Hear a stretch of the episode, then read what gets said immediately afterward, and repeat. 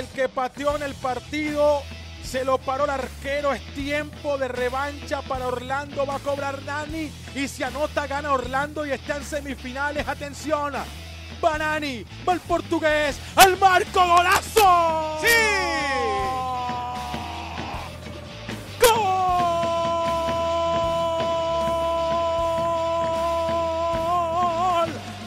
Orlando, Orlando en semifinales, Orlando en semifinales.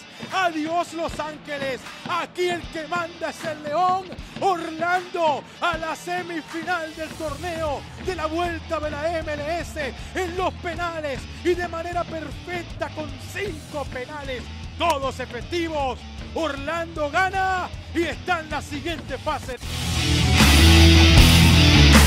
¡Wow! ¡Qué día para comenzar un programa deportivo en la radio y en la ciudad de Orlando después de esta emoción disfrutada en la noche de ayer cuando este grupo de jugadores, cuando este equipo ha ayudado a que la ciudad de Orlando tenga un momento de felicidad, tenga un momento de disfrute en medio de estas circunstancias tan difíciles que está viviendo el mundo ahora mismo y especialmente los fanáticos de Orlando. Y quiero enfocarme específicamente en el plano deportivo porque los seguidores de este equipo han sufrido una y otra vez desde que en el 2015 entró a formar parte de la MLS.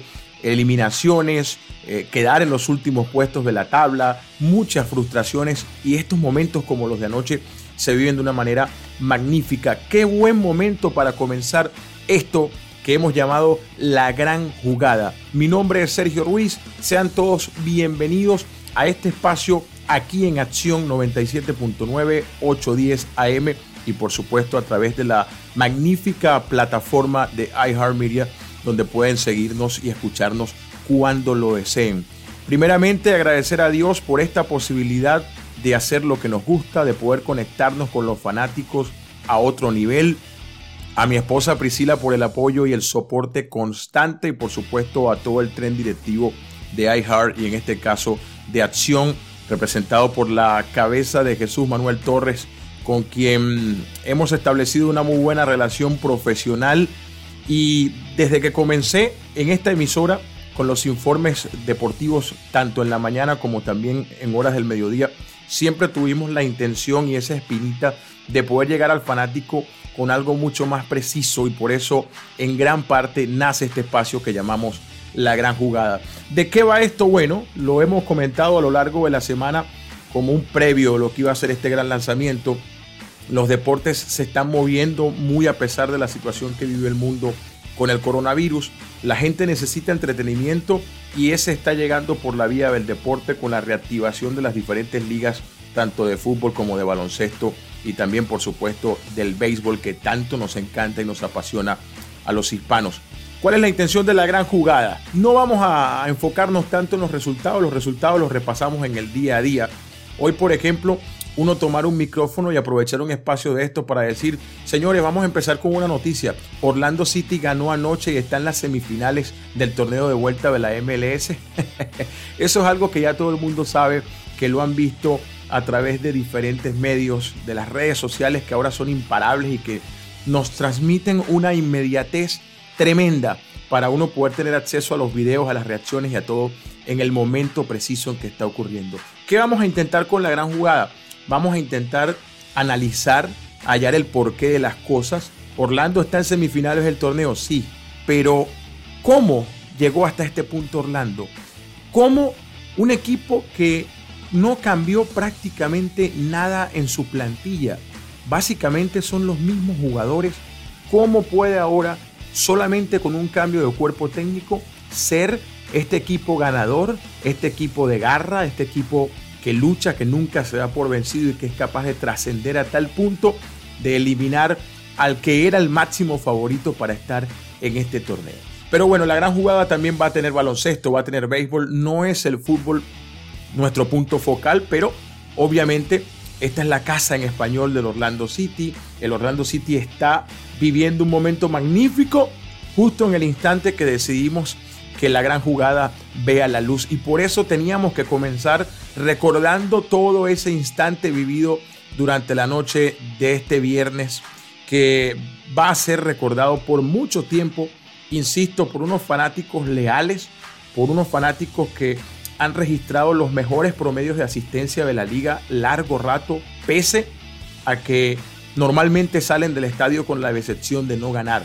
Pero esta es otra dimensión de Orlando City y por eso queríamos comenzar el programa para mantener viva esa emoción y todo lo que pudimos vivir con esa clasificación a las semifinales del torneo de la vuelta de la MLS. Esto es la gran jugada, sean todos cordialmente bienvenidos. Y bueno, les decía en el intro que vamos a tener testimonios y por supuesto uno de los primeros testimonios que tenemos que escuchar es el del técnico Oscar Pareja, el colombiano que llegó a Orlando City a tomar a un equipo acostumbrado a estar en los últimos puestos de la tabla, hay que decirlo con, con certeza, con mucha franqueza, un equipo que en todas sus temporadas anteriores fue incapaz de alcanzar los playoffs, pese a arrancar en la liga con el impulso nada más y nada menos que de Ricardo Kaká, ya para jugar sus últimas temporadas como futbolista activo, que ha hecho importantes inversiones, que ha, se ha movido en el mercado para tener no solamente experimentados futbolistas, después llegó Nani, pero ha tenido la posibilidad de contar también con jóvenes valores. Eh, llegó Josué Colmán, por ejemplo, en su momento Carlos Rivas, uno de los primeros de esos jugadores que uno tacha como de gran futuro en llegar a la nómina de Orlando, pero por alguna razón, primero con eh, Edwin Heath, después con, con Jason Christ y ya finalmente James O'Connor antes de llegar a la feliz contratación de Oscar Pareja. Un hombre que conoce muchísimo esta liga, un hombre que ha demostrado éxito, estuvo en el pasado dirigiendo al Fútbol Club Dallas antes de irse a su experiencia en el fútbol mexicano con el conjunto de Tijuana y que llega de la mano de Luis Musi, que es como el gerente general, es como que el cerebro en las contrataciones del equipo. Y justamente Musi trabajó con Oscar Pareja en, Dallas. Y, pienso que una vez que llegó Musi a Orlando City, estaba casi cantado que en lo que hubiese la posibilidad de contar eh, con Oscar Pareja, él iba a venir. Oscar Pareja además tiene un cuerpo técnico de profesionales curtidos eh, en esto del fútbol de primer nivel. Eh, hombres que han estado incluso en selecciones nacionales. Su mano derecha, eh, Josema Bazán. Eh, el hermano de Josema, Fabián Bazán, es el preparador físico con experiencia, por ejemplo, en la selección venezolana en eliminatorias mundialistas y, Copa América. Un preparador de arqueros como César Baena, uno de los mejores arqueros en la historia de Venezuela y que hoy es el responsable de preparar a los guardametas que tiene Orlando City. En fin, un cuerpo técnico de altura y es una de las cosas que ya se están palpando en este giro de total que ha experimentado Orlando City de una temporada a otra con apenas retoques en su plantilla, que es lo que más llama la atención. ¿Qué pasaba antes y qué está pasando ahora? Que prácticamente con los mismos nombres, hoy Orlando es otro equipo. Bueno, eso lo vamos a analizar enseguida. Escuchemos a Oscar Pareja.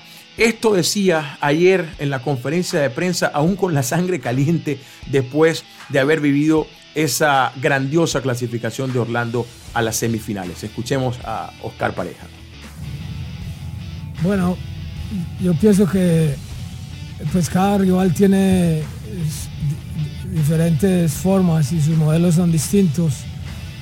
A veces uno mantener el balance de confiar en lo que los muchachos están haciendo, confiar en ellos y darles la posibilidad de que ellos expresen y que nos sintamos de que eh, el oponente pues te va a superar. Yo creo que es una, competencia en la cancha con grandísimos jugadores y, eso eh, yo creo que la parte mental es importante.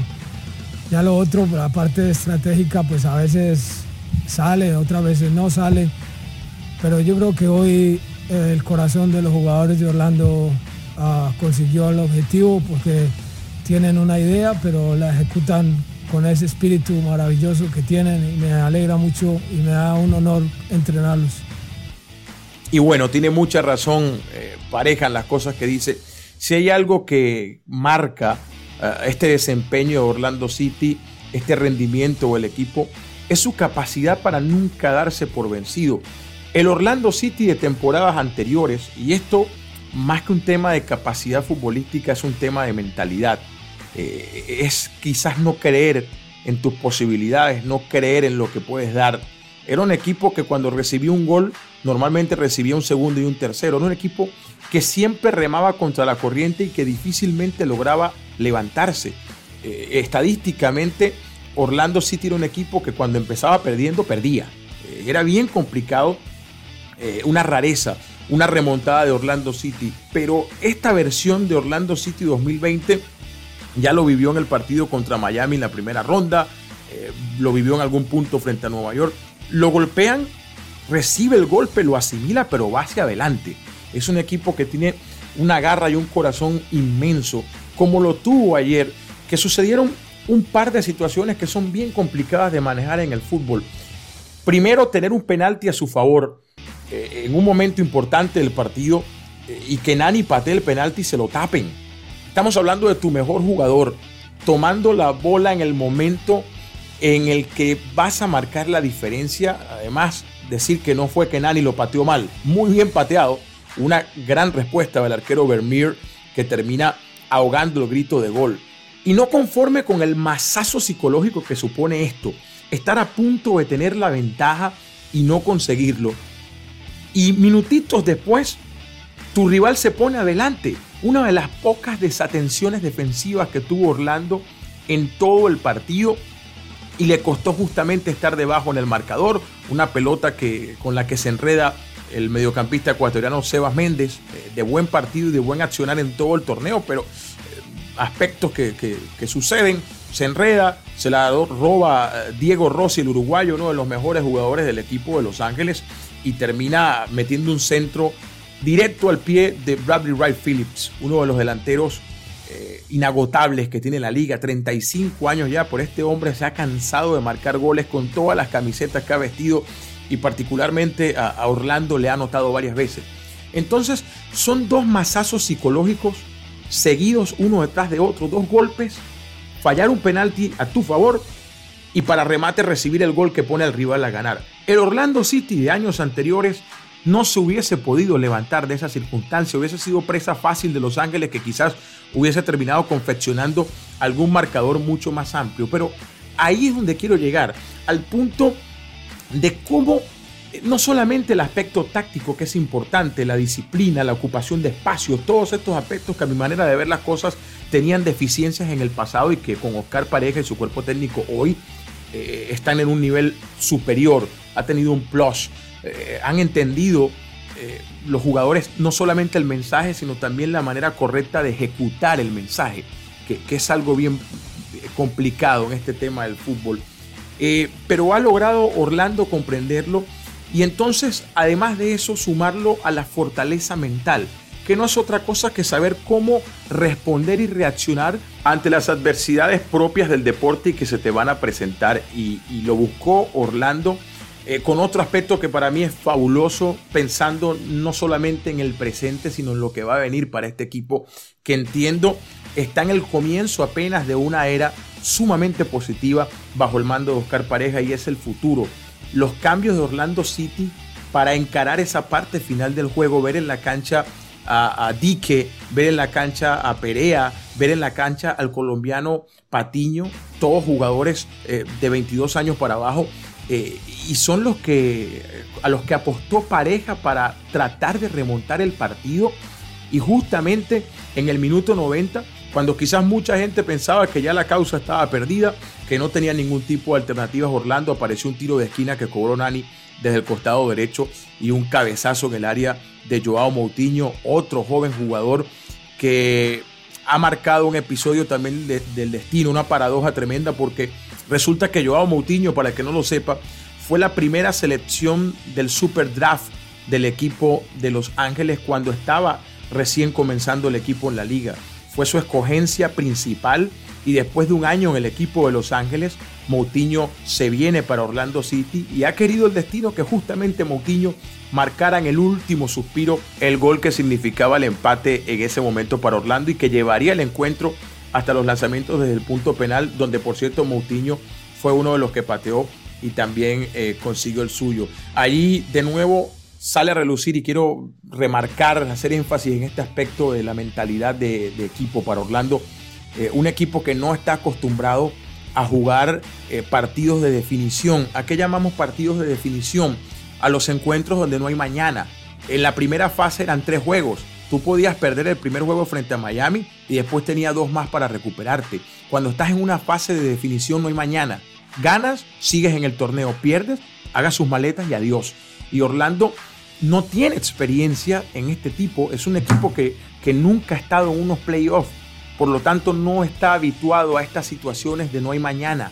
Además, una tanda de penales, una de las situaciones más complicadas que puede vivir un jugador en un deporte como el fútbol por toda la presión que hay encima y la elección de los pateadores donde uno se imagina una tanda de penaltis para Orlando y piensa de repente en Uri Russell, piensa eh, en jugadores experimentados estando allí frente al balón y resulta que, que no fue así porque ya no estaban en la cancha, porque ya los cambios se habían ejecutado terminaron pateando Mauricio Pereira de muy buena manera. Terminó pateando eh, Kyle Smith, que había entrado de cambio por Robin Johnson, eh, que salió lesionado del encuentro. Para mí, en los penales, Robin Johnson iba a patear también y, y ya no estaba. Y Kyle Smith lo hizo de una manera soberbia, un tremendo penalti. El mismo Moutinho, el defensa central Antonio Carlos, uno de los pocos nuevos fichajes que tiene el equipo, con algo de suspenso, pero lo hizo y por supuesto el broche de oro en el pie de Nani para poder sentenciar el partido en los penales y darle a Orlando el pase a las semifinales, eliminando nada más y nada menos que a uno de los conjuntos llamados a alzar la copa. Todo esto en la final del día martes 11 de agosto. Bueno, ¿qué viene para Orlando City, señores? Semifinales. Se enfrenta al ganador del duelo del sábado por la noche entre Minnesota y el conjunto de San José. ¿Qué rival preferimos? Bueno, son dos equipos que han hecho un muy buen torneo, pero sin duda estoy seguro que muchos fanáticos de Orlando City están esperando con morbo, eh, en el buen sentido de la palabra, un posible duelo contra Minnesota. ¿Quién está en Minnesota? Bueno, el equipo desde que comenzó en la liga tiene como entrenador a Adrian Heath. Adrian Heath fue el primer técnico de Orlando City en la MLS y fue su último técnico, además campeón en la USL, en la otra liga antes que Orlando estuviera en la MLS. Y ese equipo campeón de la USL tuvo a una figura, a un mediocampista que anotó 18 goles. Se llama Kevin Molino. Y Kevin Molino es hoy uno de los baluartes de ese equipo de Minnesota. De hecho, aquel equipo de Orlando City campeón de USL con Adrian Heath en el banco y con Molino de figura fue campeón allí en esa cancha de Disney, del complejo de ESPN, donde hoy se está realizando este torneo de la vuelta de la MLS. Así que imagínense por un momento esa semifinal, Orlando contra Minnesota, con Orlando buscando por primera vez una final ya siendo equipo de la MLS frente al que fue el entrenador que le dio su último título con el jugador que fue la figura en el último título. Una cosa tremenda que estoy seguro los fanáticos de Orlando City están esperando que se pueda dar, pero bueno, eso lo vamos a conocer en las próximas horas. De momento, seguimos disfrutando, seguimos recordando con mucha alegría este gran momento que nos ha permitido vivir Orlando City en la MLS, en este torneo del regreso y que por supuesto estamos todos complacidos de haberlo vivido junto a ustedes. Esto es La Gran Jugada a través de Acción 97.9 810 AM y por supuesto en todas las plataformas digitales de iHeartRadio. Y bueno, nos quedan unos minutos para hablar del deporte en general, en este caso de la NBA, que ha regresado oficialmente a la acción con un buen debut, por cierto, para el Orlando Magic, ganando en su primer compromiso en esta burbuja que ha resultado a todas luces exitosas y justamente es el tema que quiero traer a la mesa para cerrar esta primera edición de la gran jugada. El tema de las burbujas y los que no. Está metido en un tremendo problema el béisbol de las grandes ligas justamente por no querer aplicar el mismo formato que está haciendo el fútbol y la NBA. ¿Por qué? Hay que preguntárselo al comisionado de MLB, a Rob Manfred. ¿Por qué la decisión de no asumir una burbuja para que las grandes ligas volviesen a la acción? Eh, algo que además tuvo tiempo de explorar porque fue primero la MLS eh, regresando en la primera semana de julio. Este torneo comenzó el 8 de julio.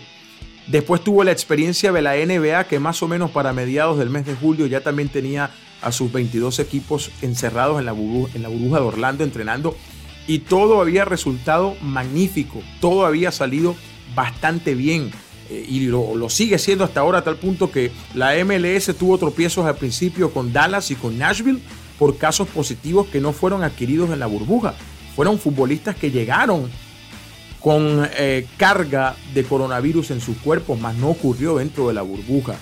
Y la NBA tuvo algunos casos también, pero eh, no dentro de la burbuja, donde se siguen haciendo pruebas cada dos días y los jugadores todos siguen dando negativo. Si ya existía este modelo que estaba demostrando alto porcentaje de éxito, tanto para el baloncesto como para el fútbol, ¿por qué las grandes ligas, a mi manera de ver las cosas de una forma testaruda, no adopta el mismo formato de burbuja?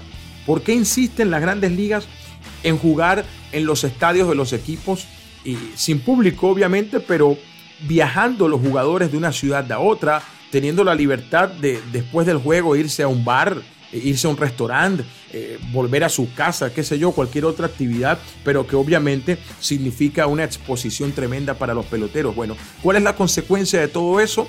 Los Marlins fuera de acción toda una semana, casi 20 casos positivos dentro del equipo de los Marlins y eh, más consecuencias porque no solamente ahora los Marlins también han tenido que suspender otros juegos, en este caso de los equipos de Cardenales y Cerveceros, con todos los problemas que esto genera para el calendario, porque es una temporada de solo 60 juegos que ahora va a tener problemas para completarse por el tema de, los pocos días que hay. Los Marlins aún no se confirma, pero si pueden comenzar a jugar de nuevo a partir de este lunes, van a tener 57 juegos pendientes con solamente 56 días del calendario. Entonces, ¿qué va a pasar?